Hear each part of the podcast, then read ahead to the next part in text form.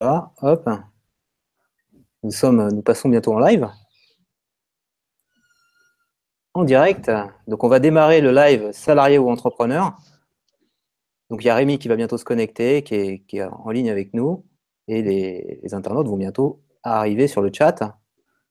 Voilà. On va attendre un petit peu. Salut à tous. Salut Rémi. Donc, on attend que les gens se connectent doucement. Ça fonctionne ou pas? Écoute, ça fonctionne. Le lien vient d'être partagé, donc les internautes vont pas tarder à arriver. Cool. Tu vas bien, Rémi? Ouais, ça va et vous On est en direct live. On ne te voit pas là sur l'image. ouais, on ne voit pas. Ah, en noir. Commencez pas? On me voit très bien. Faut que tu enlèves ton chapeau de la caméra. parce que c'était tout noir. Alors, on salue, pas... on salue les premiers arrivants. Kelty Vevo, Melvin Last. Salut, les amis. Salut à tous. Salut, Salut Sybille. Hello, hello. Vous, les voyez, vous voyez tous le, petit module de chat? Euh, euh Non, on n'a pas la fenêtre. Euh, ah, il faut, voilà. il faut ouvrir la fenêtre YouTube. Non, c'est la fenêtre YouTube. C'est pas celle-là, c'est juste le chat à nous en fait. Euh, de toute façon, JB va s'occuper des commentaires. en même temps. Ouais, ouais, vous, vous, vous embêtez pas, je vous relayerai les questions. Alors, vous embêtez pas, arrêtez de vous embêter. voilà. Alors, on va peut-être. Salut tout le monde, merci d'être là. Et par contre, sur cette fenêtre-là, il faut que tu coupes le son parce que. Ici, là. Ouais. Alors, on va partager le lien. Et tous ceux qui sont présents sur le live, je vous invite à partager le lien sur vos réseaux sociaux, sur vos Facebook, sur vos Twitter. On va pouvoir démarrer ce petit live salarié ou entrepreneur. Ce soir, on est avec un salarié qui est à la fois entrepreneur. Et je crois trois entrepreneurs, deux entrepreneurs juste en face de moi chez CoStart. Et Rémi, un super. Attention, attention, attention, attention. Il y a un écho horrible. Ah, tu vois, j'avais un écho moi aussi. Alors, c'est quand je, quand je parle, en fait, il faudrait que tu coupes le micro, Lingen. C'est ça. Ah On va faire comme ça. Ah, il faut toujours couper le micro quand vous ne parlez pas. Coupe le micro pour voir. Là, tu m'entends bien, Rémi? C'est bon, il n'y a pas d'écho, Rémi, tu m'entends? C'est bon, c'est bon. C'est bon, ok. Alors, les gens commencent à arriver. Alors, le live est sur YouTube. Les gens arrivent, commencent à se connecter. Donc, on va faire les présentations. Euh, live salarié ou entrepreneur. Je redémarre. Nous sommes avec un salarié qui est à la fois entrepreneur, deux, entrepreneurs, je, fais une, je bévue, d'anciens salariés, je crois, Selma Lingen, et à l'autre bout de, la France, à Cannes, dans cette belle ville cannoise, on a Rémi Bigot, qui est un super entrepreneur, qui d'ailleurs est en train de montrer une start-up. Donc, je vais laisser euh, mes collègues se présenter. On va démarrer quand même par les, par les demoiselles, par Selma qui est en face de moi. Je vais couper mon micro et Selma va pouvoir prendre la parole. Alors, est-ce qu'on m'entend bien là? C'est bon, le micro est. T'es sûr? T'entends? Ah. Tu nous entends, Rémi? Super. Alors, bonsoir à tous. Je m'appelle euh, Selma Paiva et je suis l'auteur du livre Internet est une table pour deux qui est sur Amazon, entre autres grâce à Rémi qui m'a obligé à l'écrire. Merci Rémi. Donc, mon dada, c'est le content marketing, c'est-à-dire que je fais du conseil et des formations pour les entrepreneurs que j'aide à se démarquer davantage, mieux cibler leurs clients et fluidifier leurs ventes sur le web. Et je suis jaloux de son site web, il faut le savoir. ah ouais? J'ai refait récemment, c'est pour ça. Waouh, bah on ira voir. cool, je continue? Allez, Ouais, enchaîne. Euh, bonjour, alors moi c'est Lingen. Euh, je suis euh, entrepreneur et blogueur. J'accompagne les entreprises dans leur communication digitale, donc comment utiliser les médias sociaux euh, pour développer leur business. Et ce qui me passionne d'autant plus, encore plus, c'est d'accompagner des particuliers qui veulent se lancer dans l'entrepreneuriat, à se lancer via un blog et à construire tout un business à partir du blog. Euh, donc, je suis auteur du guide du blogueur. Moi aussi, voilà, j'ai la chance de publier. Euh, oui, et il sort le 1er juin. Ah, le 1er, juin. Et attention, s'il n'est pas sur mon bureau le 1er juin, ça va barder. T'inquiète, je, fais tout pour. Je fais tout pour. Et puis voilà, je suis très content d'être là. Merci. Et, il a oublié un truc, Ingen, quand même. Il a oublié deux choses. Premièrement, c'est le pape ou le grand-père du podcast en France, c'est la première chose. Du podcast sur l'entrepreneuriat, euh, précisément. Voilà. Oui, il faut le préciser, c'est vrai, il a raison. Et deuxièmement, c'est quand même un peu notre maître à tous. Il ne le sait pas encore, mais il a un potentiel de malade et je le dis souvent aux gens, euh, bientôt il va tous nous déplacer. Bon, arrête, arrête. Trop gentil, je prends comme un compliment, mais non, je ne le crois pas. Ok, merci. Voilà, euh, JB, tu veux que je me présente du coup rapidement? Ouais, vas-y Rémi, présente-toi. Allez, c'est parti. Salut à tous encore. Je suis très heureux d'être avec vous ce soir. Alors moi, pour faire très très simple, parce que j'ai pas envie de vous raconter ma vie, euh, j'ai une émission qui s'appelle le MSB Show. C'est une émission vidéo chaque lundi où on partage avec vous les coulisses de notre startup. On a créé une startup avec Baptiste et Olivier, mes deux associés, qui sont sur Paris. Moi, je vis entre Cannes et Limoges. Et en fait, le concept, c'est de, bah, de vous raconter un peu tout ce qui se passe. Euh, les bonnes, les mauvaises choses, les bêtises qu'on fait, les bonnes choses. Euh, bref, un peu vous raconter tout. Et puis cette startup, si vous ne la connaissez pas, c'est le meilleur outil possible que vous puissiez installer sur votre site web et qui va transformer votre site internet en commercial. C'est super simple à installer et c'est très efficace. Merci beaucoup Rémi pour la, présentation. C'est bon, vous m'entendez bien? Ouais, Rémi, tu m'entends? C'est bon, nickel? Ça veut dire que tout le monde m'entend. Attention. Il faut couper le micro là, nickel. Donc c'est un peu compliqué la, configuration parce qu'on est trois avec deux PC chez CoStart. Alors on peut parler un peu de CoStart, c'est un espace de coworking. Je peux montrer ça à l'écran. Tu le montres à l'écran Hop, on va basculer sur l'écran de Lingen. Voilà. Et donc euh, c'est un espace qui accepte des entrepreneurs. Euh, il y a une particularité, j'ai vu ça tout à l'heure sur le web, c'est que CoStart, en fait, vous met, euh, vous devez un peu vous aider mutuellement entre vous et vous payez un loyer super pas cher. Alors, on en parle un peu parce qu'il nous héberge. C'est 200 euros par mois, je crois, pour euh, pouvoir bosser. Tu peux en parler un peu, Lingen Et 190 euros hors taxe par mois, ouvert 24 heures sur 24, 7 jours sur 7. Une super communauté. Alors, effectivement, on est encouragé à s'entraider. Il n'y a aucune obligation, il n'y a pas de police euh, derrière, mais il y a des formations qui se font en interne, juste entre nous. Chacun apporte son expertise, on déjeune ensemble et puis on, est toujours disponible pour euh, s'entraider. C'est vraiment, vraiment une bonne ambiance.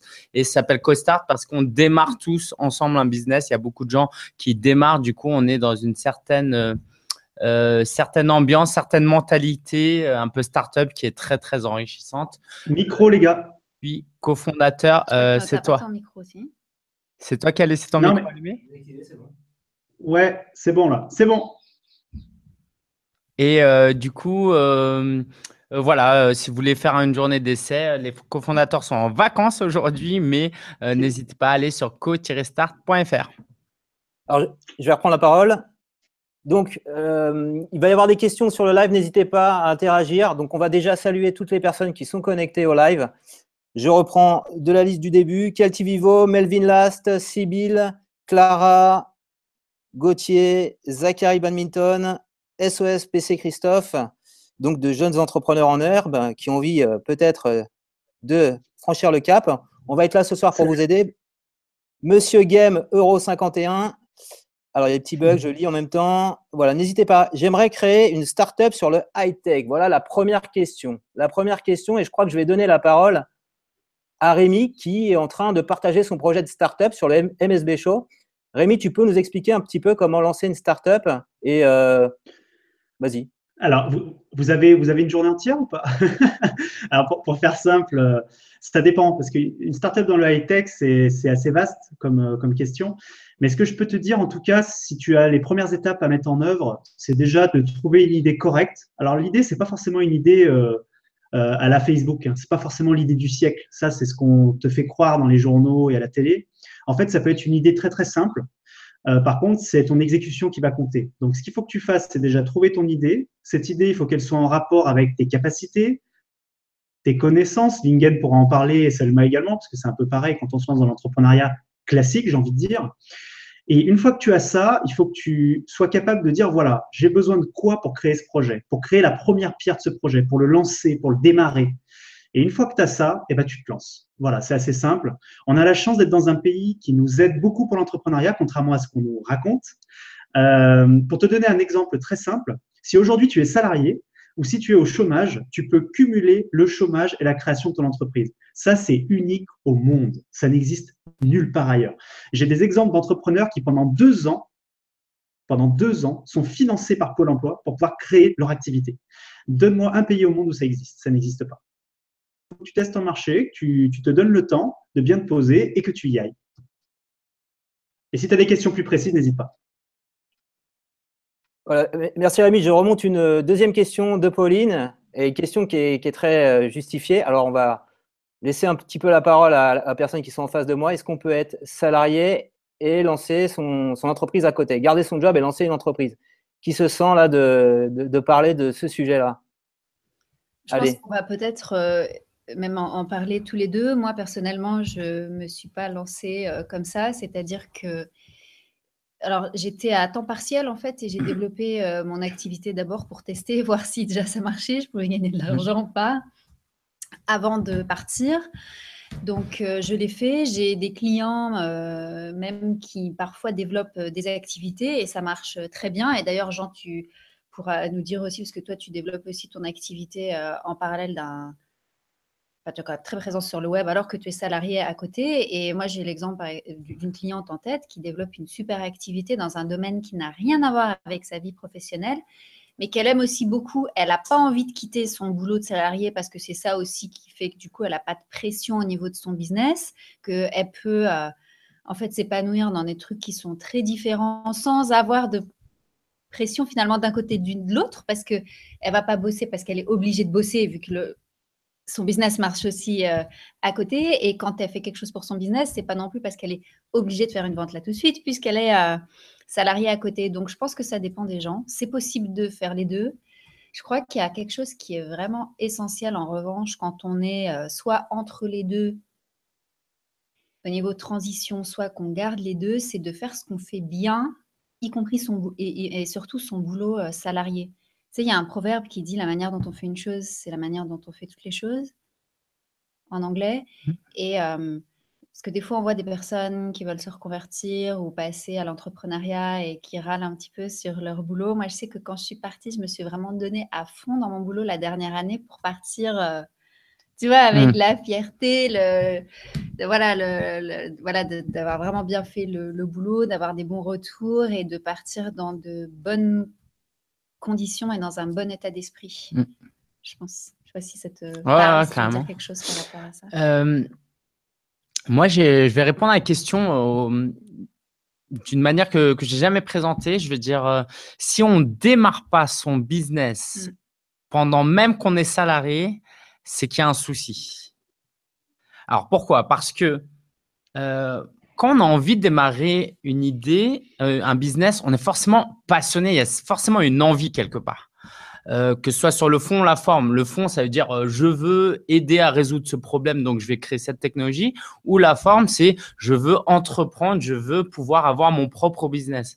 Et quand on a une de ces deux envies ou les deux envies, on peut pas se retenir. Moi, je me rappelle, j'étais en stage à Shanghai, j'imprimais des articles de blog au boulot et je les lis, je lisais des articles de blog dans le métro pendant que je rentrais. Parce que ça, c'est bien les on en plus, j'étais en Chine, j'étais genre accroupi et tout. Bref, c'était euh, c'était n'importe comment.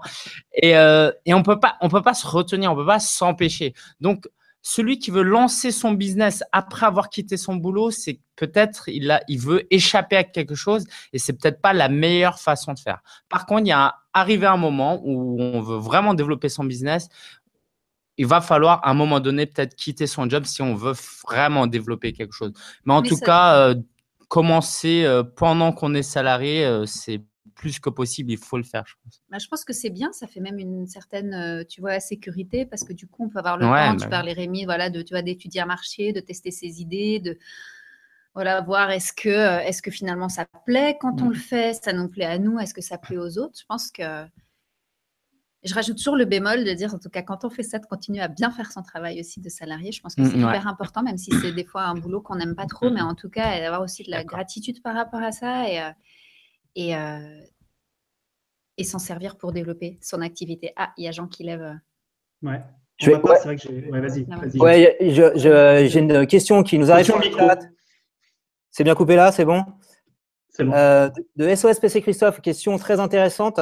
Euh, SOS PC Christophe, il est salarié et entrepreneur, les deux. Il est en micro-entreprise. et ils se demandent pourquoi on doit payer 23,1% d'impôts aux micro-entrepreneurs chaque mois. Ce n'est pas un peu beaucoup C'est quoi? C'est les cotisations sociales qu'on a à payer. Alors, je sais que Rémi, il aime bien les salariés, non, les entrepreneurs qui payent leurs taxes. J'avais vu une petite vidéo là-dessus. Alors, je te laisse prendre la parole, Rémi, là-dessus. En fait, j'arrive pas à comprendre ça. C'est-à-dire que tu gagnes 1000, on te prend 213 euros, du coup. J'arrive pas à comprendre pourquoi ça choque. Euh, il faut comprendre qu'un salarié, aujourd'hui, si on regarde sa fiche de paye, c'est quasiment du x2. Euh, alors certes, il n'y a pas la même couverture, je suis assez d'accord, mais honnêtement, 21 euros sur 100, je ne trouve pas ça confiscatoire. Il faut savoir que dans la plupart des pays, on est entre 30 et 50% euh, en moyenne. Il y a des paradis fiscaux, bien sûr. Par contre, les paradis fiscaux, il faut bien comprendre une chose, c'est que si vous payez rien, c'est que derrière, vous n'avez aucune couverture. Il faut bien comprendre que nos hôpitaux, tous nos services publics, il faut bien les payer à un moment. Et je suis d'accord, hein, je suis pas en train de dire que c'est parfait, que tout va bien, que voilà. Mais moi, pour ma part, je suis très fier de payer bien plus que 21,3% aujourd'hui, et ça me pose aucun problème. Et j'ai d'ailleurs dit, et je le répète encore devant tout le monde ici ce soir, le jour ailleurs qu'en France, vous venez me voir et vous m'insultez. Voilà, parce que ça n'ira pas. Mais non, non, je suis, moi, je, je suis pas d'accord. Bien sûr, c'est des soins payés, mais est-ce que c'est vraiment grave? 21%, ça me paraît pas choquant. Il y a bien pire.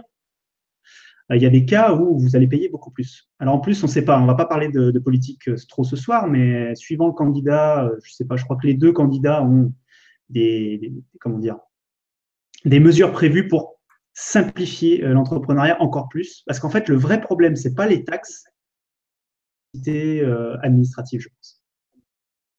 Ok, bah, merci beaucoup Rémi. Et euh, donc, c'est les cotisations qu'on doit payer quand on est euh, micro-entrepreneur à côté euh, d'une vie de salarié.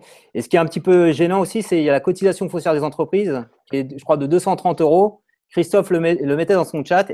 Et bien souvent, quand c'est complémentaire à une activité salariée, on ne gagne pas toujours 500 euros à l'année. Et c'est assez confiscatoire si on veut être micro-entrepreneur, en fait, comme activité complémentaire. Je ne sais pas si l'un de vous deux en face voulait réagir à ça. Bien.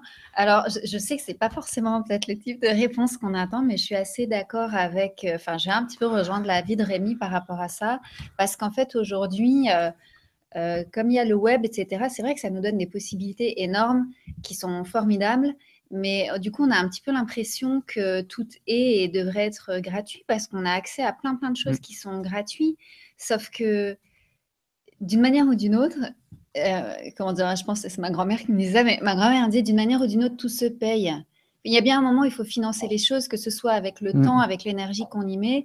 Et finalement, si sur pour un an, on doit payer 300 ou 500 euros de CFE, c'est pas grand-chose par rapport à, des formations, à retourner à la fac, à financer, reprendre des études ou à, ou à développer un, business comme avant, il fallait avoir... Euh, je sais pas qu'on soit VRP ou vraiment avec un commerce, où là, c'était des, fallait, tu vois, des gros investissements. Donc oui, si tu es auto-entrepreneur, euh, tu vas verser à peu près 25% euh, de, ton CA, tu auras quelques centaines d'euros de CFE à payer, mais ça reste quand même une petite partie de ton CA, puisque de toute façon, tant que tu gagnes, tant tu gagnes rien, tu paies pas en fait. Donc c'est quand même, euh, oui, d'ailleurs, la CFE, des circonstances. Euh, oui, d'ailleurs, la CFE, effectivement, les une ou deux premières années, euh, voilà, en plus, c'est pas la première année. Voilà, mm. donc on est quand même relativement. Ouais, je fais partie de ceux, pardon, c'est mm. de te couper, je fais partie de ceux, et après je donnerai la parole à Lingen, je fais partie de ceux qui pensent que si tu peux pas payer ta, CFE de 130 euros à l'année, c'est que ton business, il n'est pas assez gros parce que, voilà, faut être, faut être sérieux à un moment. Enfin, je veux dire, ça peut être une activité complémentaire, on est tout à fait d'accord, bien sûr. Mais si au bout de deux ans, 130 euros à l'année, c'est que vaut mieux fermer l'entreprise, je pense. Alors moi, j'ai euh, été micro-entrepreneur, donc anciennement auto-entrepreneur pendant euh, des années. Et euh, voilà, moi, clairement, je n'ai pas payé tout le temps mes cotisations. C'est pas bien, c'est clairement pas bien. et depuis le 1er janvier, là, je suis passé en EIRL et maintenant, je fais les choses proprement. C'est pas un exemple. Je dis juste que, euh, évidemment, on, vous dit qu'il faut euh, tendre vers des bonnes, des, bonnes pratiques. Après, on va pas vous juger et on vous encourage pas non plus à tricher. D'accord? Je, ne veux vraiment pas vous encourager. Mais euh, la chose, et c'est pas un problème si on la voit de cette manière, c'est qu'en fait, vos concurrents, ils jouent tous euh, ils ont tous la même règle. C'est comme si on disait, c'est comme si euh, le, le, PSG jouait contre Marseille et que les, Parisiens se plaignaient de ne pas pouvoir jouer avec les mains, par exemple. Ouais, mais les Marseillais non plus. Donc, vos, concurrents, ils eux aussi, doivent payer les 23%. Eux aussi, doivent payer leur impôt. Donc, vous êtes au même niveau et donc ça veut dire quoi? Ça veut dire qu'il faut, c'est à vous d'augmenter vos tarifs, de d'offrir une offre plus euh, valorisante, valoriser, mieux communiquer votre offre pour la vendre plus cher. Et ces 23%, au bout d'un moment, faut euh, juste que ce soit un calcul euh, qui se fasse automatiquement. C'est-à-dire que si vous voulez gagner 100 euros, vous facturez pas 100 euros. Dans votre cas, vous facturez 130, 140. sachant, comme disait Rémi, et bon, toi aussi, moi, je suis passé en IRL comme toi, après, c'est pas 20% que tu payes. Ah ouais. 20%, après, c'est juste la TVA. et après, on commence à décompter J'aimerais bien que vous m'expliquiez d'ailleurs pourquoi vous avez choisi ce statut de URL alors qu'il y a la SASU, hein, parce que là, j'ai du mal à comprendre.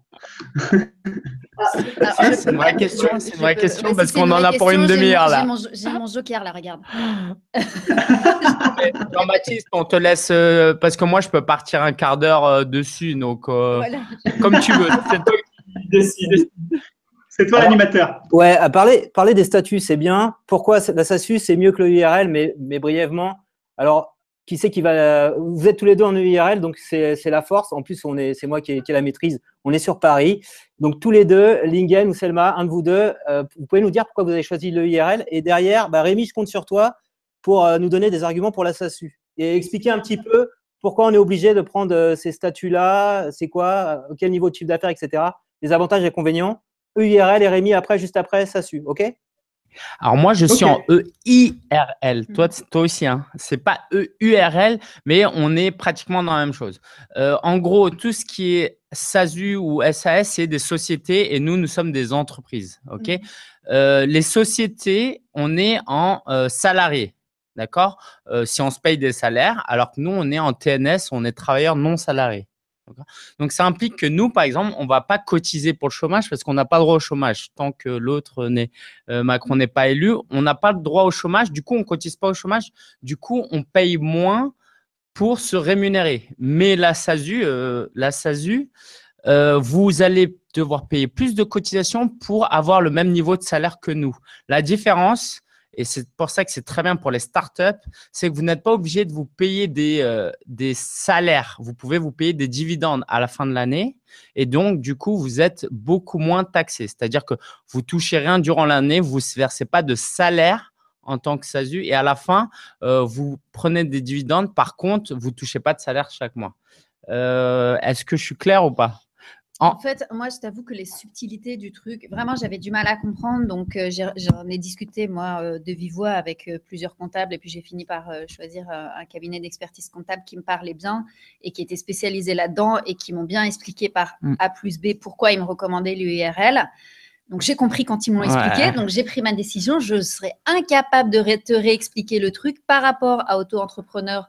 Oui, parce que même si tu dépasses, tu as une tolérance quand tu dépasses le plafond. Le souci quand tu es auto-entrepreneur, c'est que tu peux pas déduire tes charges. Donc, c'est 30% sur ton CA. Mais si tu veux commencer à développer de l'affiliation, que tu as des charges pour toi, des formations, des mmh. investissements, du matériel, etc., tu es taxé sur le CA et en fait pas sur ton bénéfice. Donc après, tu peux vraiment, euh, même pour un, chiffre d'affaires entre 30 et 40 000 euros, tu peux vraiment optimiser ce qui te reste à la fin si tu es en, cabinet de, de IRL. Euh, euh, si tu as un bon cabinet euh, d'experts comptables pour, pour t'aider par rapport mm. à ça. Maintenant, les différences, ça Mais ça, dépend vraiment de, de l'activité qu'on fait. Hein. Une startup, c'est vrai mm. que la plupart du temps, c'est toujours une SASU. Mais quand vous avez une activité de profession libérale comme nous, où vous êtes juste consultant, effectivement, être en SASU, ça a beaucoup moins d'avantages. Et, vous payez combien en pourcentage de, de cotisation en EURL alors, c'est plus environ 40%. 40% du bénéfice, pas du CA. Tu, tu, enlèves le 20% de TVA et après, as, selon ton CA, tu as un pourcentage qui part à l'URSSAF, un pourcentage qui part au RSI et un pourcentage qui part à la CIPAV. J'ai mis du temps à comprendre comment ça marchait. Moi, je pas encore. Parce que tu as, trop, as, donc, en fait, quatre différents types de taxation si on compte la TVA. Il n'y a que la TVA qui est fixe. Le reste, ça va dépendre de tes, comment dire, de ton, ah, de ta fourchette en fait de chiffre d'affaires et de, du comptable que tu as pour optimiser ta compta. si j'ai compris. Quand j'entends a perdu, on a perdu la moitié de l'audition. Ouais, voilà. on a perdu. Euh, on va arrêter de parler pas obligé de tout dire. On fallait dire des semi-vérités. S'arrêter. Quand j'entends ça, moi j'ai envie de rester micro-entrepreneur. Alors, Rémi, Rémi va nous dire les avantages de la SASU. Vos, micros, les gars, vos micros, vos micros. Alors, ça va, ça va tenir en une phrase. Euh, si ou pas? Voilà, c'est bon, c'est terminé. Je pense que j'ai terminé le débat, j'ai clos le débat. Non, pour être plus honnête, euh, la vraie problématique avec les, statuts EURL, EIRL, etc., alors à moins, que vous soyez euh, peut-être à, à, la CIPAV, je ne sais pas, il faudrait qu'on regarde. Mais bon, bref, c'est des, c'est très intéressant. Moi, je pense que, attention, je suis pas en train de dire que Lingen et Selma sont bêtes, euh, moins intelligents moi, pas du tout. C'est pas du tout ça. Ils ont sûrement pris le statut qui convenait le mieux à leur activité. Par contre, moi, ce que je peux voir, en tout cas, et j'ai la chance d'avoir aujourd'hui une auto-entreprise, une SAS, et bientôt mon auto-entreprise va devenir une SASU pour monter son business. Et je vais vous expliquer pourquoi. En fait, c'est super simple. En fait, depuis début 2016, euh, la CMU, la couverture maladie universelle, a été supprimée en France. Les gens ne le savent pas, mais c'est le cas. Ça a été supprimé. Alors attention, c'est bien entendu. En fait, la CMU a été, euh, comment dire, euh, maintenant, elle est valable pour tout le monde. C'est-à-dire que n'importe qui en France, si vous avez une carte d'identité française, vous êtes automatiquement à la CMU, la nouvelle version de la CMU. C'est-à-dire que vous avez une couverture même si vous n'avez pas de couverture. Voilà, c'est ce que je voulais dire. Et pourquoi je vous parle de ça? Pour une raison simple. Aujourd'hui, en SAS ou en SASU, vous pouvez dire, vous avez deux possibilités. Première possibilité, je veux être salarié, je veux toucher un salaire tous les mois.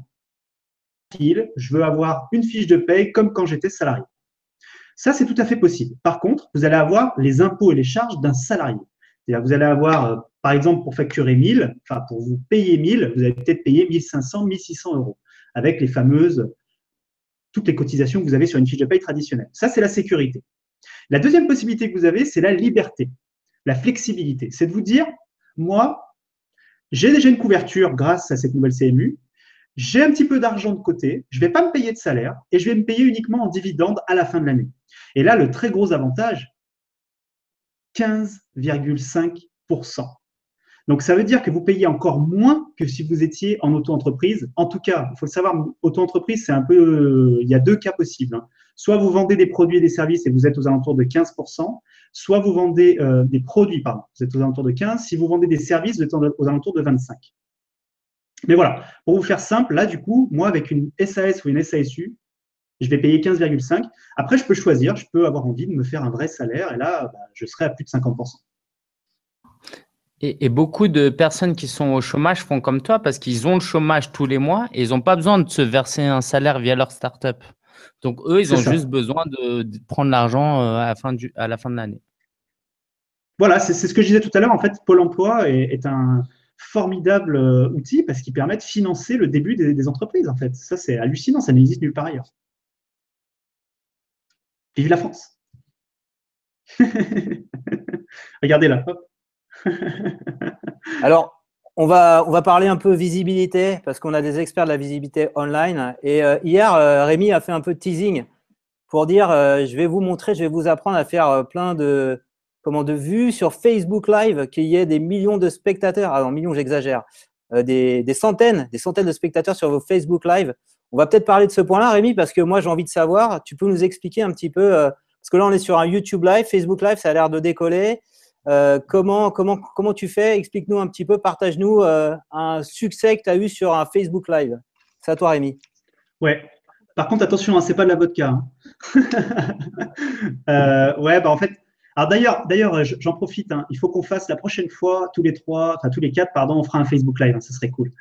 en fait, ce qui se passe, si tu veux, c'est que depuis quelques mois, Facebook attaque vraiment de plein fouet YouTube.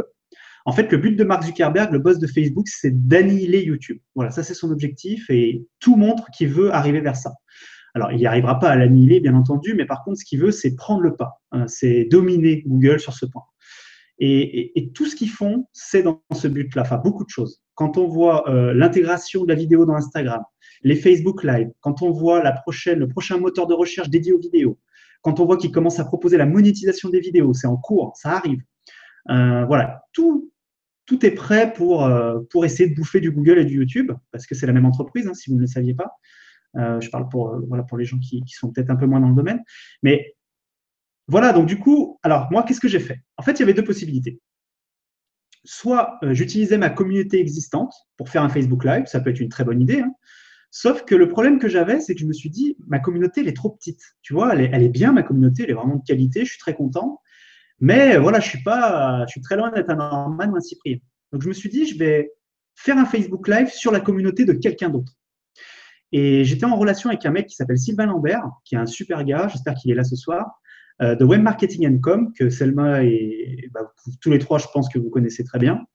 Et lui, il a une super communauté sur Facebook, vraiment une très très belle communauté. Et il était intéressé par créer des contenus vidéo, et notamment par Facebook Live, mais il voulait pas le faire lui-même, parce que Sylvain est quelqu'un d'assez timide, et il se présente très très peu en vidéo. Donc je, l'ai contacté, je lui ai dit, bah écoute, euh, moi j'ai envie de... Je fais des Facebook Live depuis quelques semaines, je me régale avec ça, je m'amuse beaucoup. J'ai envie de faire ça sur ta communauté, est-ce qu'on peut faire un deal ensemble? Et il m'a dit oui. Et du coup, on a commencé à lancer les premiers épisodes. Et là, pour vous donner une idée, euh, il faut que je puisse, je sais pas si je peux partager, attends. Euh, je, je, le mettrai après, je vous montrerai les stats. Je te montrerai les stats à la prochaine fois que je parle, du coup, comme ça, le temps que je, les affiche. Mais j'ai des stats incroyables sur la dernière vidéo. Euh, je vais prendre la parole. Du coup, il y en a qui s'intéressent à comment avoir des abonnés YouTube pendant que tu cherches les stats, Rémi. Tu, tu m'entends? Vous m'entendez? Ouais, c'est bon, c'est bon. C'est bon euh, et donc Lingen qui a quand même pas mal d'abonnés sur sa chaîne YouTube, 4000 abonnés, c'est ça? Presque 5000, ouais. Tu peux nous dire comment tu fais? Alors, euh, des tutoriels, les tutoriels qui aident les gens sur un point précis. Moi, euh, j'ai fait des centaines de milliers de vues avec mes tutoriels Twitter. J'ai commencé ça à un moment où il n'y en avait pas beaucoup. Hein. Je suis très bien classé pour tutoriel Twitter. et en fait, il suffit de faire quelques tutoriels sur quelques sujets et puis il y a forcément un sujet qui va vraiment sortir du lot et euh, vous allez, en étant utile, en osant demander aux gens de s'abonner à votre chaîne, vous allez augmenter euh, vos, abonnés. Alors, quand même, il y a un bémol là-dedans, c'est que ma communauté qui me suit sur euh, YouTube, elle n'est pas forcément passionnée par ce que je fais. Parce qu'il y a beaucoup de gens qui sont abonnés parce qu'ils sont intéressés à Twitter. Mais moi, vu que je parle d'entrepreneuriat et de blogging, j'ai euh, peut-être sur les 5000, j'ai 2000, 3000 personnes qui ne sont pas intéressées par ça. Du coup, c'est pareil pour mon Twitter. Mon Twitter, j'ai 5000 abonnés et on a 2 euh, 3000 qui sont abonnés parce qu'ils ont suivi le tutoriel, ils m'ont trouvé sympa et ils sont abonnés. Donc, c'est une bonne chose d'augmenter. formation Twitter alors. voilà, alors j'ai envie de dire vraiment le, le, pour avoir plein d'abonnés YouTube, la conclusion c'est faites des tutoriels sur YouTube. Si vous faites des, des tutoriels sur comment euh, avoir plus d'abonnés sur YouTube, alors là c'est le meilleur moyen d'avoir euh, des abonnés sur, sur, YouTube. Non mais vraiment, hein, c'est aussi bête que ça. Mais encore une fois, est-ce que c'est vraiment euh, le plus important? Je pense qu'il y a une chose aussi que voilà, il y a 10 000 conseils que je pourrais donner, mais celui-là, je le donnerai. C'est d'interviewer des gens comme euh, Jean-Baptiste, Selma, euh, quoi, Rémi, je vous ai tous les trois euh, interviewés. Et l'idée, c'est quand vous, vous partagez à votre communauté votre vidéo, bah, moi, je capitalise sur votre communauté qui s'abonne alors à, ma chaîne parce qu'ils m'ont découvert grâce à vous. Donc, appuyez-vous sur d'autres personnes en les interviewant, par, par, exemple, ou en faisant des booktubes comme tu fais, Jean-Baptiste euh, parce que les, les, les, auteurs de ces livres sont contents de tes, euh, de tes booktubes. Du coup, ils vont partager ta vidéo et dans l'espoir euh, pour toi d'obtenir quelques abonnés en plus, j'imagine. Ouais, très juste ce que tu dis, Lingen. Quand tu parles des autres, et, je crois d'ailleurs, je l'avais déjà vu Rémi en parler, quand tu mets en avant les autres, en général, l'être humain, il est un petit peu égoïste, il aime bien qu'on parle de lui, et il va relayer parce que l'article parle de lui, ça, c'est une bonne technique en fait pour t'adresser à un nouveau public. Et donc, quand tu parles de quelqu'un qui a une grosse communauté, il va relayer à sa grosse communauté et donc euh, tu vas exposer du coup ton format, ta vidéo euh, à plus de monde. Peut-être, peut-être Rémi, tu peux, tu peux en dire un mot ou peut-être Selma, je ne sais pas. on va, on va interroger. Selma, ouais. Vas-y, Selma. Vas-y, Selma. Euh, enfin, c'est un petit bémol bref par rapport à ça, c'est que ce, truc-là, en fait, on est tous sensibles à ça. C'est-à-dire que bien sûr, quand il y a un article qui est par de nous, on a envie de le partager.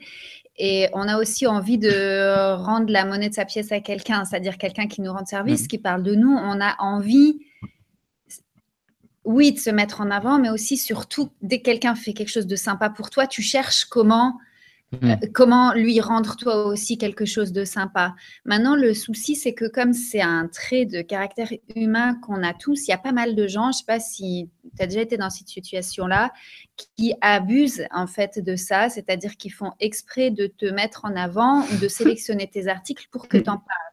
C'est quelque chose qui arrive quand même régulièrement et quand vous faites ça, ça se sent à 10 km. Je ne sais pas si ça vous est déjà arrivé. Moi, ça, ça m'est déjà arrivé. Moi, je le fais, moi. Vas-y, continue. Non, mais ce que je veux dire, c'est qu'il y a vraiment des gens. Non, non, mais je veux dire, on le fait tous aussi, je veux dire, dans les deux sens, à la fois pour rendre service et à la fois parce que tu aimes bien aussi ce que fait la personne. Mais il y a quand même aussi vraiment des gens, tu sens que c'est que pour eux qu'en vrai, ils parlent de toi. Je ne sais pas comment te, te dire ça. C'est un, un, truc, tu le sens au feeling dans les contacts, dans les mails, etc. Ouais, pas tu sens que c'est des templates. C'est vrai que, c'est vrai que est souvent comme ça. Ouais. voilà, c'était juste pour vous dire, c'est un super conseil, mais faites-le aussi avec des gens dont vous appréciez vraiment le contenu, dont vous appréciez vraiment la personnalité, avec qui vous avez vraiment plaisir à échanger, vous êtes content de le mettre en avant si la personne est relais ou pas, c'est pas grave finalement, mais en tout cas, faites-le vraiment par atome crochu. Quoi. Je vais arrêter de te retweeter, Rémi, désolé. Hein. Je vais suivre euh, la vie de Selma. ah ouais, alors tous les deux, là, ça va mal se passer quand je vais monter à Paris la semaine prochaine. Quand, tu vas habiter à Paris la semaine prochaine, j'ai entendu. Je sais pas si tu as entendu ça. Tu déménages à euh, Paris Il nous laisse à Cannes. Tu emménages ici? Ah, j'ai un gros problème de, j'ai un gros cas de conscience. Hein, mais bon, là, c'est une private joke, donc il faudrait l'expliquer parce que l'audience comprend pas trop. bon, on va expliquer ça rapidement. Euh, j'ai un problème. Voilà, j'ai un problème de riche. Euh, notre société, donc Market, qui, qui, se développe bien, a la chance de pouvoir, euh, comment dire, de pouvoir avoir une partie de ses bureaux à Station F, le plus grand incubateur de start-up au monde à Paris, où il va y avoir plus de 3000 startups au même endroit. Il va y avoir Facebook qui amène plus de 100 ingénieurs américains sur place. Euh, il va y avoir la numéro 2 de Facebook qui va venir régulièrement, Sheryl Sandberg, qui a déjà fait une conférence de presse. Il va y avoir, enfin là, je vous fais qu'une petite liste exhaustive, non exhaustive, mais il y a des trucs de dingue. Voilà. Et le problème, c'est que bah, moi, je vis entre Cannes et Limoges. Mes deux associés sont à Paris.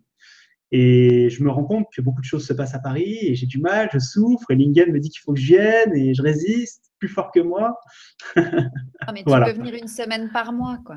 Non, mais moi, je dis même pas que tu devrais. Moi, je, je pense que tu vas venir. J'essaye juste de me demander quand, quoi. Bref. ouais, je vois, je vois. Bon, allez, on, passe à la suite parce que. Jean-Baptiste. Je reprends le micro. Donc, euh, Rémi, tu voulais nous parler aussi de partager tes résultats Facebook Live. Il y avait une question qui était posée. Quand on communique sur Internet, est-ce qu'il vaut mieux communiquer avec euh, son identité, avoir euh, son compte perso, ou est-ce qu'il vaut mieux avoir créé sa marque? Toi, Rémi, tu as créé ta marque, monté son business. Tu peux nous en parler? Pourquoi ce choix? Pourquoi pas Rémi Bigot? Vas-y, Rémi. Ouais, ouais, si, si. Je... Alors, ça, c'est une très bonne question, mais comme toutes les questions qu'on a eues jusqu'à présent, merci à vous de participer. Euh, tu sais, quand j'ai commencé sur Internet, je vous parle, je vous tutoie, je me permettre de vous tutoyer. Quand j'ai commencé sur Internet, euh, j'avais un pseudo. C'était Michael Jack. Euh, parce que je suis un grand fan de Michael, bien sûr. J'entends un petit, un petit retour, je ne sais pas ce qui se passe. Il y a un des micros qui doit être resté allumé. Bref. et donc, c'est vrai qu'au début du web, ça se faisait beaucoup d'avoir un pseudo pour aller un peu partout. On, était sur des forums, il n'y avait pas encore Facebook, et, etc. Hein. Il n'y avait pas Twitter, etc. Et puis un jour, je me suis dit, mais attends, je suis dans le domaine du web maintenant, je travaille sur le web. Euh, il y a mon, ego, si tu veux, qui s'est dit, allez, je vais, publier mon nom maintenant, je vais me présenter, je vais me montrer. À l'époque, j'avais un, avatar, vous savez, on avait des avatars avec souvent des trucs de dessins animés, des trucs comme ça. Et un jour, je me suis dit, allez, maintenant, je monte ma tête et j'y vais. C'est mon business, c'est mon travail il faut que je me montre. Et depuis que j'ai fait ça, en fait, tout s'est accéléré. Je me suis rendu compte, je ne sais pas expliquer pourquoi, c'est difficile à expliquer, mais les gens, en fait, sur le web aujourd'hui, tout est déshumanisé, énormément déshumanisé. On est devant un écran, que ce soit l'écran d'ordinateur, l'écran de smartphone, l'écran de la tablette. Euh, on n'a pas vraiment de contact humain, ou très peu. Et c'est vrai que quand je vois le site de Selma ou même le site de Lingen, je me rappelle sa photo, euh, sa célèbre photo où il a un sourire comme ça, une banane de dingue. Et pareil, Selma, quand elle se présente avec, son, avec sa couleur verte et tout, d'ailleurs, elle est là ce soir avec, eh ben, ça marque tout de suite. On dit, il y a un humain derrière, il y a quelqu'un, quoi. Tu vois, c'est pas, euh, c'est pas juste une machine, quoi. Il y a vraiment un humain derrière qui, qui, qui a des, comment dire, qui a des émotions, qui partage, qui Lingen aime bien parler alors, euh, parfois de sa religion. Euh, moi, j'aime bien parler de, voilà du fait que je sois un écolo, même si de temps en temps il m'arrive de faire des bêtises et d'aller voir des courses de voitures. Voilà, je, tu vois, on met ça en avant et c'est vrai que je trouve que c'est important. Et honnêtement, ceux qui réussissent à communiquer sur leur nom, euh, ils ont des meilleurs résultats, toujours.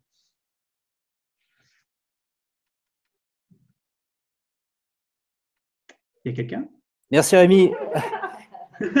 C'est compliqué en fait à gérer les micros, donc je reprends la parole. Je vais regarder s'il y a des petites questions sur le chat. En tout cas, on a répondu à certaines. Voilà. Bonjour euh, Chaîne de Brice euh, qui vient de nous rejoindre. Chaîne de Brice qui a fait une petite vidéo sur les montages. Donc quelqu'un qui suit ma chaîne. On a eu des questions pas mal autour de ça hier. Euh, moi, j'avais envie d'aborder le sujet de la monétisation. sur YouTube, on gagne de l'argent avec de la publicité, mais c'est pas forcément suffisant pour en vivre. Et j'ai une spécialiste là euh, qui sait vendre sans vendre. Enfin, c'est seulement en, face de moi, en entamant la discussion, c'est dans, dans son livre Internet est une table pour deux, qui est, qui est, un super bouquin, qui démystifie un petit peu le, côté euh, du vendeur qui veut absolument euh, vous alpaguer, vous prendre et vous pousser avec un message un petit peu, un peu énervant. Donc, ouais, Selma, est-ce que tu peux nous, nous dire un petit peu les techniques, j'ai une audience, là, on a créé une audience. Comment je fais maintenant pour, alors pas lui vendre, comment, comment, comment on s'y prend pour transformer en client cette audience? bah, euh, En fait, je vais rebondir à la fois sur ce que tu viens de dire, Jean, et sur ce qu'a dit Rémi avant, quand tu disais euh, justement le web est déshumanisé, on a des écrans, etc. C'est pour ça que j'ai appelé mon livre Internet et une table pour deux, pour dire on oublie les écrans, on est des êtres euh, humains avant tout. Et alors, moi, je ne crois pas en fait à l'idée de vendre sans vendre. Je pense que qu'on soit, même quand on est particulier, même qu'on n'a pas un produit ou un service à vendre, on est dans la vente tout le temps de toute façon, que ce soit quand tu veux euh, amener tes enfants à ranger leur chambre, quand tu veux négocier avec ton patron et quand tu veux vraiment vendre quelque chose. On a un message à faire passer en fonction des circonstances. Et après, tout l'art, c'est de savoir comment faire passer le bon message à la bonne personne, parce qu'en fonction de la, personne que tu as en face, que ce soit des types de clientèle ou des types de relations que tu as dans ta vie, personnelle aussi, c'est pour ça qu'on apprend d'ailleurs à beaucoup mieux communiquer avec des techniques de communication non violente, etc., même quand on n'a rien à vendre de concret. Je pense qu'on est dans la vente tout le temps et que le point de départ, c'est vraiment la personne qu'on a en face. Donc, tu disais, Jean, si on a une audience, tu dis, j'ai une audience je dirais quelles sont les personnes avec qui tu préfères échanger, les points communs des personnes avec qui tu préfères échanger dans ton audience pour faire court? Et par rapport à quoi tu pourrais les aider, c'est-à-dire qui tu peux les aider à devenir en fait avec ton travail? Qu'est-ce qu'ils ont comme envie vers lesquelles tu peux les accompagner pour concrétiser ça? Et une fois que tu sais qu'est-ce que tu peux apporter à qui et que tu vois même plus clair que eux, parce que des fois, c'est toi en tant que vendeur, as une, en tant que, visionnaire, un peu c'est ce que disait Apple, les clients, clients potentiels, ils n'ont pas forcément la vraie connaissance de leurs vrais besoins, mais toi, oui. Et c'est là que je t'apprends à utiliser ton contenu pour justement, euh, sans parler de ton travail, comment agir sur, sur ce qui se passe dans leur tête à eux pour les guider vers cette nouvelle version d'eux-mêmes, en fait, ce qu'ils vont réussir à mettre en place, à penser, à faire, à dire, à ressentir différemment grâce à ton travail. Et du coup, leur vendre ensuite quand c'est les bonnes personnes, parce que quand c'est pas les bonnes personnes, ça sert à rien. On n'est pas là pour ça. Alors, d'ailleurs, juste un petit point rapide, très très rapide. Le, livre de Selma, c'est pas un bon livre, c'est le meilleur livre sur le sujet. Merci Rémi. Et je le sais puisque je l'ai lu et j'ai participé un tout petit peu à sa création, mais vraiment un tout petit peu. Ouais, c'est un super livre, le livre de Selma. J'en ai parlé dans ma vidéo de lundi, donc je vous invite les entrepreneurs en herbe à aller la regarder. C'est vraiment l'approche. J'ai pas de clients. Euh, Selma qui, le disait un petit peu. Euh, euh, il faut engager la conversation, il faut se sentir bien et ça va venir tout seul. Et Selma, chez Selma, c'est super naturel, c'est super bien décrit. Tous les freins qu'on peut avoir avant d'engager de l'argent et voilà donc lisez le bouquin je l'explique mieux en vidéo que là sur le live il y avait une question je voulais je voulais y répondre parce qu'il y a des il des youtubeurs en herbe qui sont connectés donc la chaîne de Brice qui parlait des networks, je ne sais pas si vous connaissez ça. Sur YouTube, il y a des espèces de, de des sous-régies publicitaires qui vont jouer le rôle d'intermédiaire pour pouvoir vendre vos espaces publicitaires ou prendre une petite commission. Allez, ça va, si on a un gros YouTuber à 15%, si on est plus petit, c'est 40%. Donc la question de Brice, elle est très simple. Est-ce qu'il faut passer par un network? Moi, j'ai envie de répondre déjà qu'on ne gagne pas beaucoup avec YouTube. On conserve 55% des revenus avec la publicité. Si on est petit, on n'a pas intérêt à passer par un network parce que le network, euh, finalement, la monétisation, LinkedIn connaît ça bien, ça c'est basé sur l'audience. Euh, si on n'a pas une grosse audience, ça donner encore un pourcentage, 30-40%, euh, et le network n'apporte pas grand-chose. Le network, historiquement, avait été créé pour protéger au niveau des droits d'auteur. Et finalement, aujourd'hui, tout le monde, euh, avec le Content ID, n'est plus épargné, même ceux qui sont affiliés des networks. voilà, c'était une petite, question un peu technique. On s'écarte un petit peu du sujet, mais c'est bien en parler. Je sais pas si, Lingen, tu veux rebondir du coup sur euh, comment avoir plus de clients, euh, laisser un petit peu de côté le modèle publicitaire qui est fragile. Est-ce que tu as des, petits conseils là-dessus sur le blogging, sur, sur d'autres choses? Alors juste, euh, je rebondis sur ce que tu disais. Moi, je me suis intéressé un peu à la question du network. Euh, je maîtrise pas le sujet, mais faites attention quand vous signez parce que il y a des, des conditions.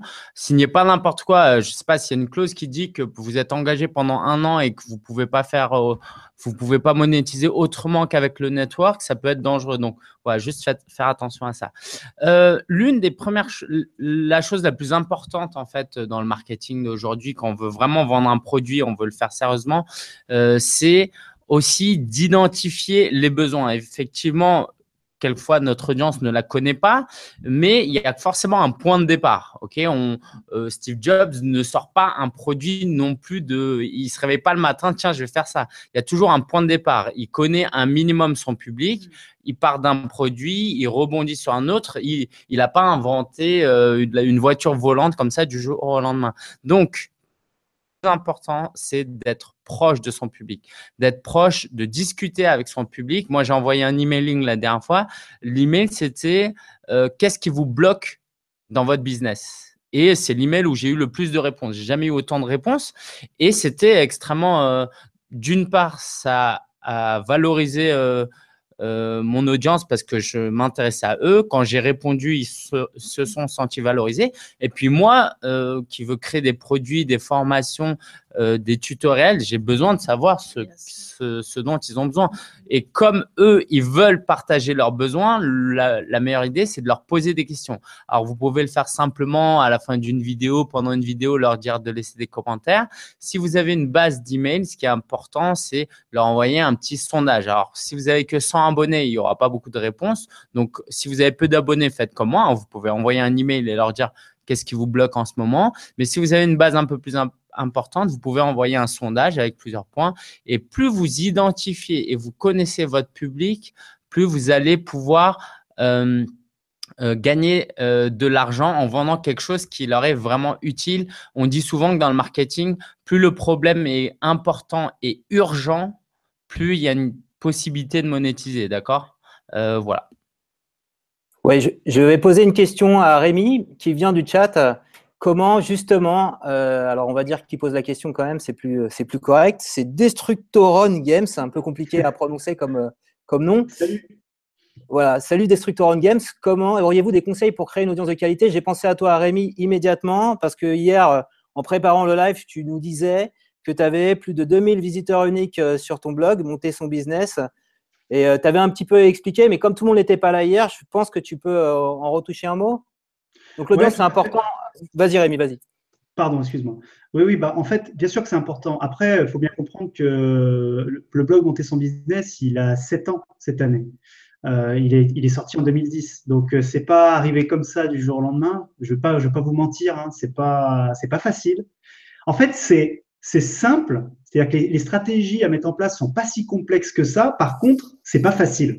Ça demande beaucoup de travail. Et, euh, alors, juste une petite phrase d'abord sur les networks. Moi, je fais partie de ceux qui pensent que la publicité est la pire monétisation possible sur les vidéos YouTube. Et on pourra débattre de ça sur une autre vidéo, mais je pense que c'est la pire des méthodes, sauf les Cyprien, là, il n'y a aucun problème. Moi, j'ai carrément désactivé mes pubs sur euh, presque toutes mes vidéos. Ah depuis toujours. Ah ouais, depuis toujours, moi, j'ai désactivé les pubs. J'ai arrêté AdSense depuis, euh, depuis un nombre d'années phénoménal parce que ça rapporte des clopinettes. Voilà, très clairement. Sauf si vous faites des millions de vues, je ne pense pas que vous soyez dans ce cas-là, sinon vous ne seriez peut-être pas en train de nous regarder. Donc, pour créer une audience de qualité, il y a plein de choses à faire. Ce que je peux te dire, pour faire très simple, parce qu'on ne pourra pas y passer non plus toute la soirée, mais quelques étapes simples, c'est euh, de parler de quelque chose qui te plaît toi. Parce que si tu parles de quelque chose qui te plaît toi, ça va être facile de savoir ce que tu aimerais voir comme contenu. à la place dans les baskets de, tes, de ton audience. Et du coup, euh, ça peut vraiment fonctionner comme ça. Donc, déjà, pose-toi cette question-là. Est-ce que ce que je fais aujourd'hui, ça me plaît moi-même? Et qu'est-ce que j'aimerais trouver si moi, j'étais un simple auditeur et que je consommais le contenu de moi-même, finalement? Et quand tu auras répondu à cette question, déjà, ça va aller beaucoup mieux. Après, il faut que tu, aies vraiment une vision moyen et long terme. Tout ne va pas se faire en cinq jours. C'est impossible à moins que tu aies une chance inouïe. Euh, il y a un exemple récent, d'ailleurs, dans le YouTube Game. J'appelle ça le YouTube Game, c'est, euh, vous savez, là, dans le jeu de YouTube, quoi, dans, le monde de YouTube français. Si vous ne connaissez pas, c'est un mec qui s'appelle Micode, M-I-C-O-D-E. C'est pour moi l'un des seuls exemples récents dans le web français qui a eu une, une progression absolument phénoménale. Il est passé de 0 à 100 000 abonnés en, en trois semaines, je crois, un truc de dingue. Il a trouvé, je sais pas, il a eu de la chance, il y a eu plein d'effets qui ont fait qu'un jour, quelqu'un a parlé de lui très fort. Alors, pour ceux qui ne connaissent pas Micode, c'est un jeune, je pense qu'il doit avoir moins de 20 ans. À mon avis, il doit être dans la petite vingtaine. Et il parle de, il parle de sécurité informatique. Alors, vous voyez, quand, vous dites ça, vous dites, attends, quoi? Il fait 100 000 abonnés comme ça en, trois semaines avec de la sécurité informatique? Oui, parce qu'il a, il a une façon de parler, il a une façon de présenter le truc. Je vous invite à aller voir, ce mec est juste une machine. Et, euh, et il est en train de défoncer YouTube Gamer faut être honnête, ça, c'est des cas. Euh, il y en a un pour, euh, un pour 10 000 comme ça. Il y a une phrase de Gary Vaynerchuk que j'adore et je pense que Lingen sera content que je le cite. Il dit Vous savez, dans le business, pour qu'il y ait eu un Instagram, il y a eu un million d'Insta shit, c'est-à-dire de logiciels qui faisaient exactement la même chose, mais qui n'ont jamais réussi à atteindre ce que Instagram a atteint. Voilà, donc il faut de la persévérance, de la patience et de la passion. Euh, je vais reprendre la parole parce que euh, Rémi est anti-pub, Lingen est anti-pub, Selma, je ne sais pas, tu es anti-pub aussi? Bah, En fait. Attends. Euh, euh, pardon, oui. Personnellement, déjà, moi, en tant qu'utilisatrice, j'ai horreur de la pub, c'est pour ça que je n'ai pas la télé. Mais c'est surtout qu'après, en tant qu'entrepreneur, je me dis, si tu as une audience qui te permet de gagner, on va dire, 10 euros avec la pub, mais tu vas en gagner 10 fois plus en vendant ce que toi tu fais qui plaît à ton audience parce que c'est pour ça qu'elle est là. Donc même le gars qui a des millions de vidéos, moi j'ai envie de lui dire mais arrête, enfin ou alors diminue la pub, vends ton travail à toi, fais des trucs pour toi parce que les gens ils sont venus voir tes vidéos parce que c'est ce que tu fais qu'ils aiment. Et au lieu de revendre l'attention de ces gens-là à des régies publicitaires, continue à, leur amener ce qui leur plaît, à les faire rêver avec des gags ou avec, je sais pas, ça dépend. Ça peut être quelqu'un qui fait de la cuisine, du fitness, de n'importe quoi. C'est pour son sujet à lui que les gens viennent le voir. Et je trouve que c'est un gâchis phénoménal de les envoyer, de se rémunérer avec de la pub. Alors, moi, je vais intervenir. Moi, je suis un, pro pub. Euh, dans, dans, mes activités chez Orange, je suis salarié chez Orange. J'ai longtemps travaillé sur le portail Orange et c'était le principal business model, c'était la publicité parce que quand tu as une grosse audience, c'est le moyen le plus simple de, gagner de l'argent avec, avec tes contenus, de financer les contenus. C'est quand même, ça reste la publicité. Donc, tu as des annonceurs qui vont annoncer les espaces, euh, mhm. enfin, qui vont acheter les espaces, qui vont bien, etc. Donc, quand on arrive à quand même avoir une, audience critique assez importante, je ne sais pas, pour un blog, admettons 100 000 visiteurs par mois, pour une chaîne YouTube, euh, si, même si tu fais 100 000 vues par mois, c'est pas mal parce que 1 euro les, les, les 1000 vues, bah, ça te fait quand même une centaine d'euros. C'est des petits revenus complémentaires. non, ben oui, waouh, mais je, prends, la posture de quelqu'un qui bosse à côté, qui veut se faire un petit peu de revenus à côté. D'accord. Mais il pourrait faire beaucoup plus. Il pourrait faire beaucoup plus.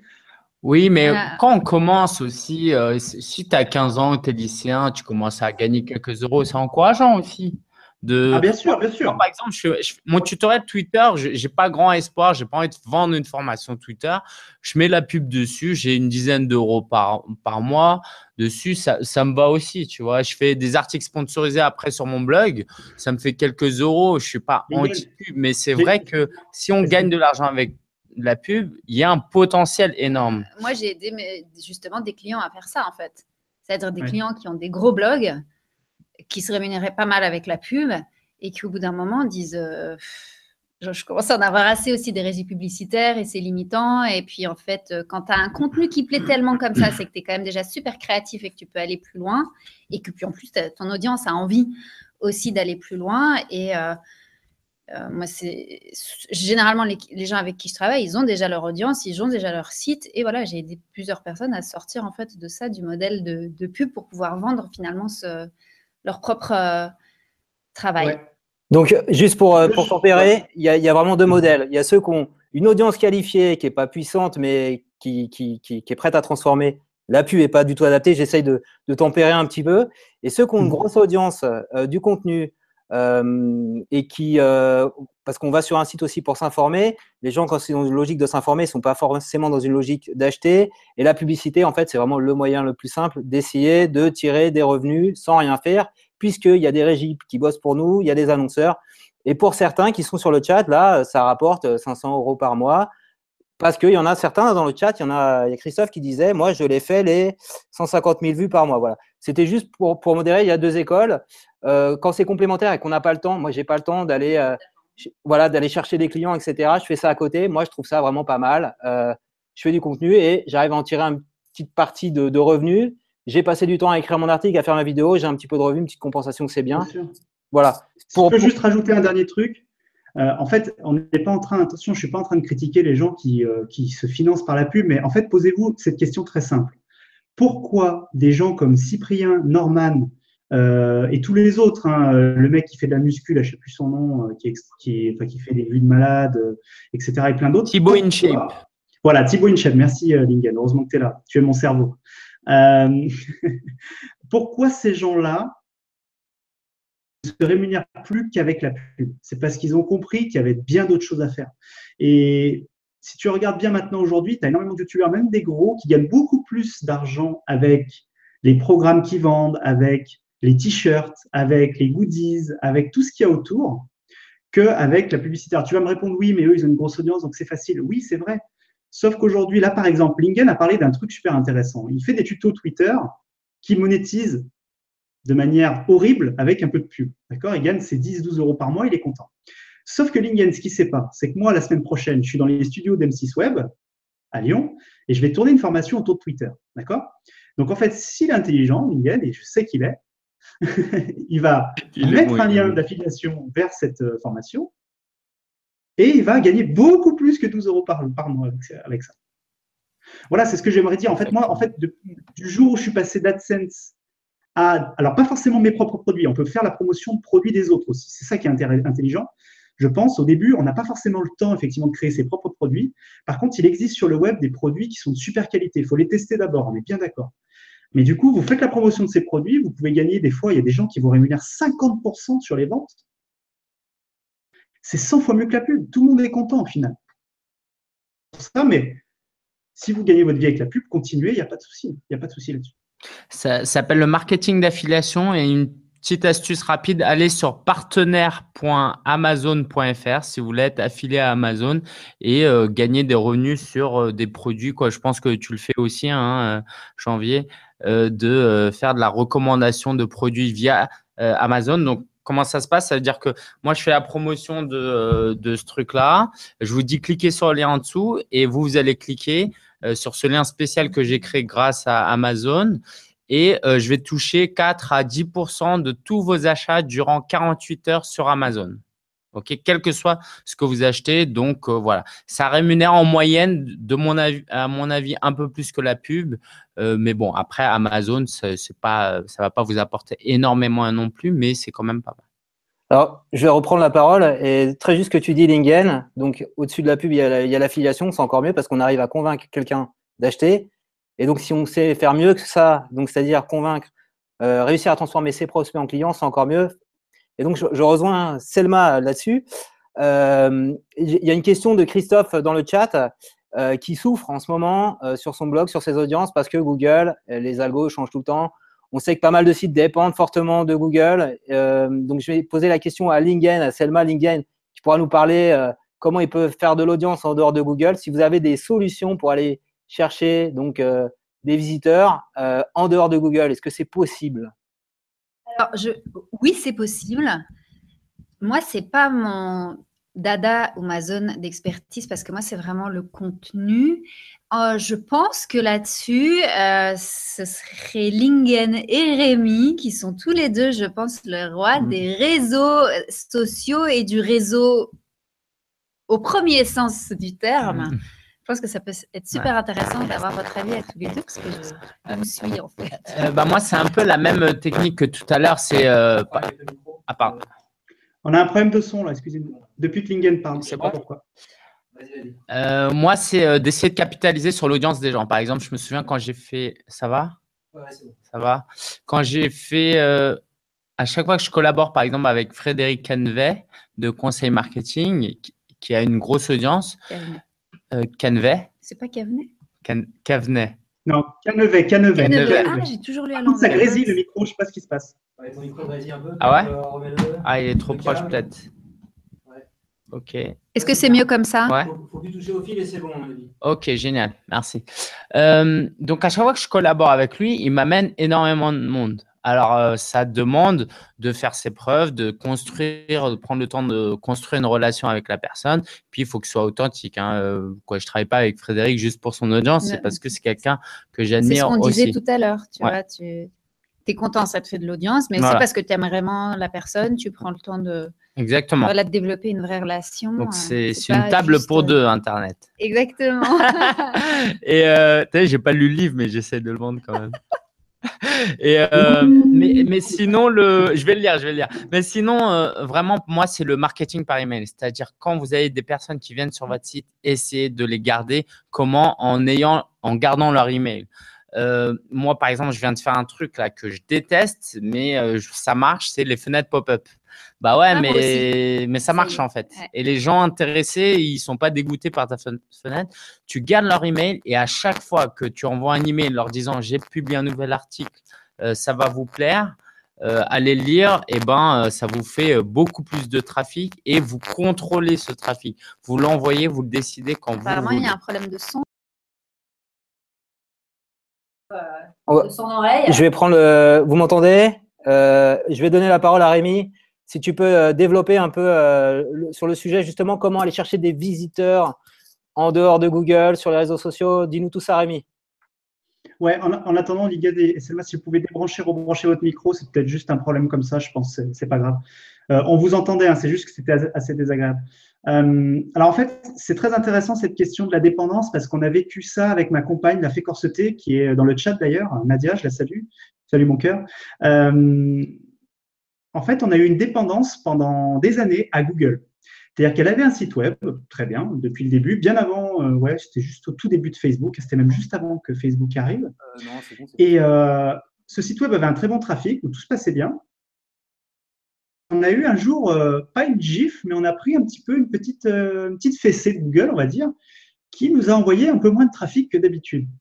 Et je peux vous assurer que quand vous avez votre business euh, qui dépend à 95% d'un mec comme Google, le jour où il vous met une petite fessée, vous la sentez passer, sérieusement. Et, on l'a senti passer. Et là, on s'est dit, attends, là, il y a un truc. Parce que moi, j'étais dans le référencement. Moi, je suis dans le référencement à la base sur le web. C'est-à-dire que j'aide les entreprises à être bien positionnées dans les moteurs de recherche sur Google depuis euh, très longtemps. Et là, j'ai dit à Nadia, là, il y a un truc. On ne peut pas continuer à, à être l'esclave de Google. Le jour où il nous met une vraie gifle, on est mort. Du jour au lendemain, tu peux fermer la boutique. Il faut savoir qu'il y a une entreprise qui s'appelle Twenga, qui avait 120 employés en France. C'était un comparateur de prix. Du jour au lendemain, Google les a enlevés des résultats. Ils ont dû licencier la totalité de l'entreprise. Depuis, ils se sont un petit peu relevés vite fait. Euh, ils sont 20 maintenant, je crois. Mais ça a été une catastrophe. Euh, et ce n'est pas la seule. Il y a beaucoup d'exemples dans le monde entier d'entreprises qui sont tellement dépendantes d'un Google, d'un Facebook ou d'autres choses que c'est suicidaire. Donc moi, ce que je vous invite à faire déjà, c'est avoir votre propre site web, ça évidemment, bien entendu, mais c'est aussi d'être capable d'être ailleurs, c'est-à-dire d'être peut-être sur Facebook, d'être peut-être sur Instagram, d'être peut-être, effectivement, comme le disait Lingen, sur une base mail où vous allez pouvoir discuter avec, vos, avec les gens.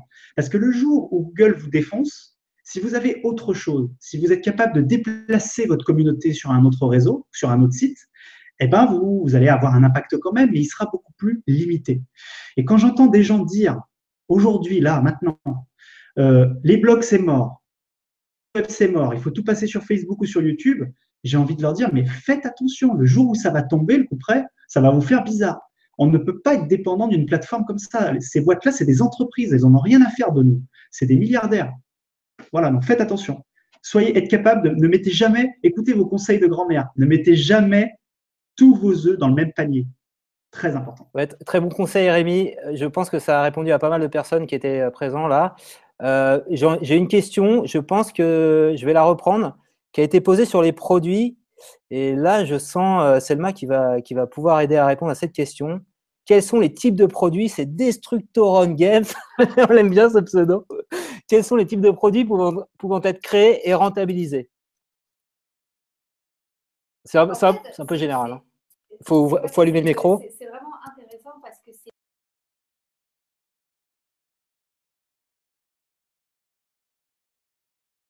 Allez-y, allez-y, les petits loups. C'est bon, tu me confirmes euh, On m'entend, Rémi Ah, vous entendez? Super, ouais. Non, c'était pour dire qu'en plus, c'est une question que, que j'entends souvent et à des degrés plus avancés, c'est-à-dire même des entrepreneurs qui ont déjà une activité, on se demande quel produit, mais ce n'est pas la bonne. Euh, pas la bonne question en fait. je suis désolée, mais du coup, je vais t'aider à reformuler euh, la manière à laquelle tu penses à ça. Disons que ton but, c'est de trouver qui tu veux aider à faire quoi, que ce soit avec ton travail ou avec celui de quelqu'un d'autre, par exemple via de l'affiliation. Et à partir de ce moment-là, il y a plein de manières de répondre à cette question-là. Ça peut être avec des formations, ça peut être avec des services, ça peut être avec des prestations. Les produits en tant que tels, ils peuvent être au, format euh, écrit comme des e-books, au format vidéo, au format audio. C'est pas ça l'important. L'important à la base, c'est quelle valeur ça apporte, qui tu aides à faire quoi grâce à ton travail. Excusez-moi, on voit Jean à l'écran. On voit Jean à l'écran faut juste changer de caméra. Ah, pardon. Ah, vous êtes sûr? Moi, j'entends pas là. Euh, j'ai mis Lingen pourtant. Moi, c'est toi que je vois à l'écran. Après, je ne sais pas pourquoi, mais peut-être que, peut que c'est de ma faute. Pardon. Vas-y, Selma.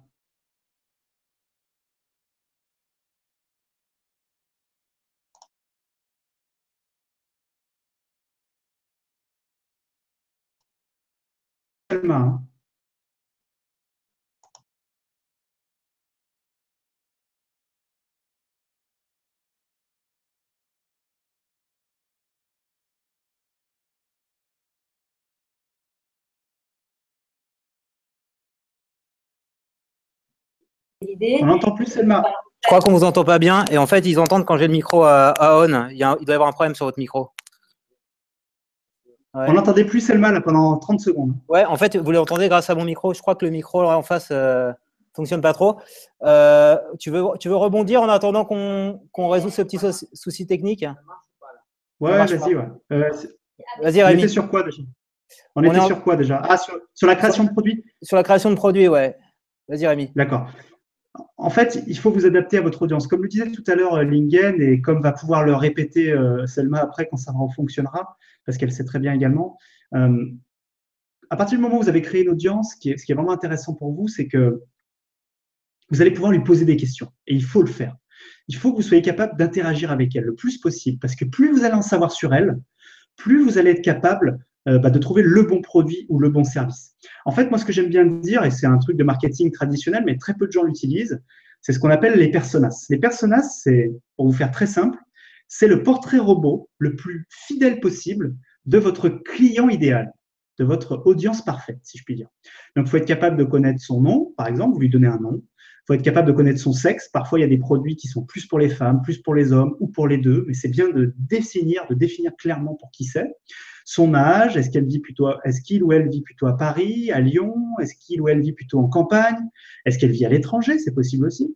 Bref, essayez de, de, faire vraiment le portrait robot le plus fidèle possible. Plus vous aurez d'informations, plus vous serez capable de dire, OK, cette personne, elle a besoin de tel produit ou de tel service. Et faites des tests. Faites des tests, posez des questions, voilà, euh, demandez un peu à votre audience ce qu'elle aimerait avoir. Des fois, elle va vous le dire d'elle-même. Des fois, c'est pas le cas. Donc euh, faites-le, euh, faites-le comme il faut. Voilà, je vais redonner la parole à Selma, je pense que ça refonctionne. Je vais mettre mon micro, euh, peut-être parler à travers mon micro, je ne sais pas. Viens, viens me voir, Selma. voilà, on est obligé de s'adapter. Est-ce que tu m'entends là, Rémi? Ouais Oui, oui. Ok. Vas-y, Selma. Salut. On va faire comme ça, on va parler avec de le l'autre micro. côté de la table. Euh, oui, on en était à la question euh, qui est un peu posée à l'envers, si je puis dire, c'est-à-dire qu'est-ce que je peux vendre, qu'est-ce qui va marcher. C'est pas le format du produit qui compte, c'est pas la manière dont on s'y prend, c'est qui on aide à faire quoi avec. Et donc la même idée, elle peut être déclinée de plein de manières différentes, de la plus simple et la moins chère à la plus complexe et à la plus chère. Et euh, comme tu disais tout à l'heure, euh, ton exemple avec Instagram, Rémi, mais même les plus grosses formations en ligne aujourd'hui, euh, les conférences qui se passent le mieux, et peut-être ça, a ça a généralement commencé au départ dans, dans un salon, dans un espace de coworking avec 10 personnes. Et après, on développe. Peut-être qu'au début, on va le faire gratuitement pour tester. Et puis après, on va développer ça, on va améliorer. Et peut-être que ce qui se passait au début en live ou qui était sous format de livre ou sous un autre, on va changer les formats au fur et à mesure une fois que l'idée, on l'a testée, améliorée et développée avec les personnes concernées. Donc, euh, je te recommande de, de prendre en fait la problématique par l'autre bout et de voir par rapport à ton audience qu'est-ce que tu peux les aider à faire, à changer, sur quoi tu peux les aider à progresser. Et ensuite, la manière de s'y prendre va s'adapter à, à, ton expérience, à ton audience et aux moyens que tu auras euh, pour mettre ça en place au fur et à mesure. Voilà. On va, on va peut-être finir le live parce qu'on arrive à 9h12, on est un petit peu dépassé. Bah, Lingen, je te propose de venir de nous rejoindre. On va tous finir là. Il n'y a que Rémi qui sera à distance. Attendez, je vais prendre le train, j'arrive. tu nous rejoins, on est tous là, on termine là. En tout cas, c'était vraiment très sympa d'échanger avec vous. Vous avez été euh, très cool à vous connecter. Il y a des questions euh, assez, assez pertinentes. Moi, j'ai bien aimé la partie sur Google. Voilà, je, je fais une, un petit débrief euh, de, de, de, de, ce qui s'est passé. Vous avez donné des super conseils. Ça m'a fait vraiment plaisir que vous soyez là pour Merci. donner ces conseils à mon audience, qui sont des jeunes youtubeurs, des jeunes blogueurs. voilà, qui vous êtes, vous n'avez pas du tout été sectaire. Hein, vous avez accepté qu'on soit salarié ou entrepreneur, j'avais un peu peur de. Hein bah non. je plaisante. Ça, on a tous été salariés, je crois, un jour dans notre vie. Hein. Voilà. Pas plus salarié. Et euh, Colanta va commencer, donc il faut qu'on arrête. Colanta a commencé. Euh, on, va, euh, on, a loupé le début? Ouais. Je, alors, je vous laisse la parole à chacun, un petit mot de la fin. Et Rémi, on, on te laissera conclure si ça te va. Très bien. Bah, merci euh, à tous d'avoir été avec nous aujourd'hui. Merci euh, Rémi de nous avoir rejoints de Cannes en attendant que tu viennes nous voir euh, à Paris. Et puis merci à Lingen et Costart pour l'hébergement et à Jean pour la super technologie et tout ce que tu nous as branché pour qu'on puisse communiquer que ça soit pas trop mauvais. Bon, voilà, on la, termine sur un seul Mac à la fin. Des, la gestion des questions et tout, c'est génial. Tu fais un super boulot Lingen, avant de passer à Rémi? Euh, Je pense que c'est super s'il y a des jeunes euh, ou des moins jeunes qui se lancent. Je pense que moi, j'aurais énormément, aimé, euh, en tant que lycéen, étudiant, me lancer plus tôt. utiliser à fond vos, compétences, votre passion pour développer une audience, pour entreprendre. Au-delà de l'argent, c'est vraiment le fait d'être un peu maître de votre vie. Euh, que les petits succès que vous avez vous encouragent et en même temps, j'ai envie d'équilibrer tout ça en vous disant euh, c'est pas les chiffres, c'est pas le succès qui va déterminer euh, qui vous êtes. Donc faites du mieux que vous pouvez, essayez de vous améliorer, mais ne vous concentrez pas. C'est pas parce que vous n'avez pas autant d'abonnés que le voisin que vous êtes moins bon que le voisin. À toi, Rémi, pour conclure. Bravo Lingen, bravo Selma, bravo Jean, bravo tout le monde euh, d'être là, ça a été vraiment super. Je pense qu'on s'est régalé. Il y a quelqu'un dans le chat qui demandait quand était la prochaine. Donc je vous pose la question. Moi j'arrive à Paris la semaine prochaine, donc voilà, c'est quand vous voulez. À ça. Euh, ah, ce sera un Facebook Live alors, tu nous as dit, c'est ça? Yeah, ouais, je, vais vous montrer, je vais vous montrer toutes les petites techniques de, de roublard, tu vois, sur Facebook Live, c'est assez sympa. Vous allez vous marrer, je pense. On veut la présidente là, de, de, Facebook, on la veut aussi. Ok, on fait ça à 5. Allez, c'est parti. Ça va, Facebook dans un mois. Allez, en tout cas, ce que je voulais vous dire, c'est bon Colanta à tous, parce que je, je comprends qu'il voilà, y a des priorités dans la vie. Euh, euh, je vous souhaite, ah ouais, je voulais vous dire une chose extrêmement importante qu'il ne faut jamais oublier. Il n'y a jamais eu de meilleur moment que maintenant pour entreprendre. C'est la fin de toutes mes vidéos du MSB Show. Ciao à tous. Elle est super cette phrase, on applaudit Rémi. Bravo, et, et, merci à tous ceux qui étaient connectés euh, sur le live. Donc on va, on va citer les, les derniers Mohicans qui n'ont pas subi la tentation de Colanta, SESPC Christophe. Destructure One, One, One, faut que je dise One. Pauline, Pauline, Calisto, Clara B, Nadia, euh, voilà, Pauline encore, bah voilà, c'est les, derniers Mohicans. Il y, en a, il y en a cinq autres, mais c'était super sympa d'être avec nous ce soir. Allez, on vous dit bonne soirée, bon Colanta. Salut. bon week-end. Bon week-end. Ciao, ciao et bon dimanche. Et bon dimanche, allez voter, hein, c'est important. ciao, ciao. Ciao. Sinon, je ne serai plus là au prochain.